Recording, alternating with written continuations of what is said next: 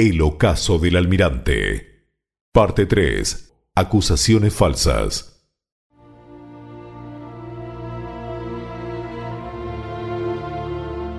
Luego del fallido encuentro con Fernando II de Aragón y las palabras difamatorias de Fray Juan Rodríguez de Fonseca llevadas a cabo en la audiencia, donde Colón reclamaba el pago atrasado de sus hombres y también que la corona reconociera sus títulos y privilegios, el almirante vio que no había conseguido nada. La corte ambulante se trasladó a Salamanca, donde Colón, con Méndez, el adelantado y el doctor Chanca, acompañando al viejo marino, una vez allí se hospedaron alquilando una pequeña casa. Cierto día, al atardecer, un visitante llegó donde se alojaba el almirante.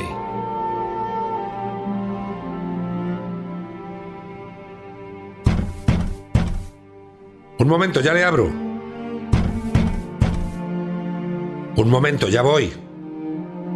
Era Gonzalo Chacón, quien fuera el contador mayor de Castilla, maestresala, guarda mayor y mayordomo mayor de Doña Isabel. Buenas tardes. Chacón, es un honor que nos visite en esta humilde casa que ha alquilado el almirante. Dígame, ¿a qué debemos su presencia? Méndez, vengo a informar y a prevenir al almirante sobre unos rumores que están circulando en Toledo. Espera aquí, Chacón, póngase cómodo. Voy a llamar al adelantado, Bartolomé. Creo que él es la persona más indicada para comunicarle lo que se refiere al almirante. Bartolomé, Bartolomé. Sevillano, ¿qué pasa que andas a los gritos? ¿Quién golpea la puerta? Chacón, es un privilegio recibirlo en nuestra morada. Dígame, ¿en qué puedo servirle? Bartolomé, Méndez, he venido hasta aquí porque me han llegado unos rumores desde Toledo, donde la Inquisición está interesada en el almirante. ¿Cómo? Debe haber un error. Bartolomé, sabes que desde que mi señor ha fallecido, de Fonseca ha enloquecido, presentando cargos en contra de tu hermano al Santo Oficio, donde Fray Bernardo Boyle está acusando a todo aquel que se ha cruzado en su camino, y el almirante no es santo de su devoción. Chacón, ¿con qué cargos se acusa a su excelencia? Por lo que pude averiguar, la acusación se remonta a 1502. Dice que tiene relación cuando tu hermano el almirante llegó a Santo Domingo en la Española y el gobernador Obando no le permitió fondear una de sus naves.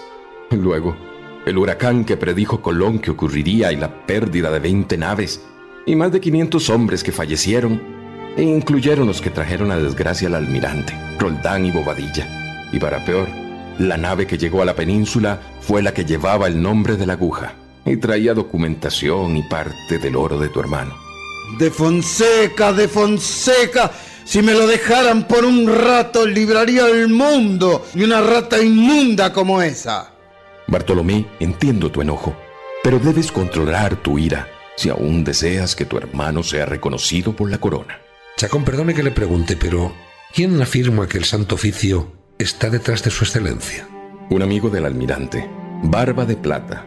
Colón, sin que Bartolomé y el sevillano lo sepan, estuvo escuchando lo informado por Gonzalo Chacón. El viejo marino, al escuchar el seudónimo de Barba de Plata, murmura para sí. Debí imaginarlo, Barba de Plata. Aún me cuidas las espaldas, viejo amigo. ¿Y usted, Chacón? ¿Qué sugiere que hagamos? Lo mejor sería que se muden de lugar. Además, la corte está por trasladarse a Valladolid.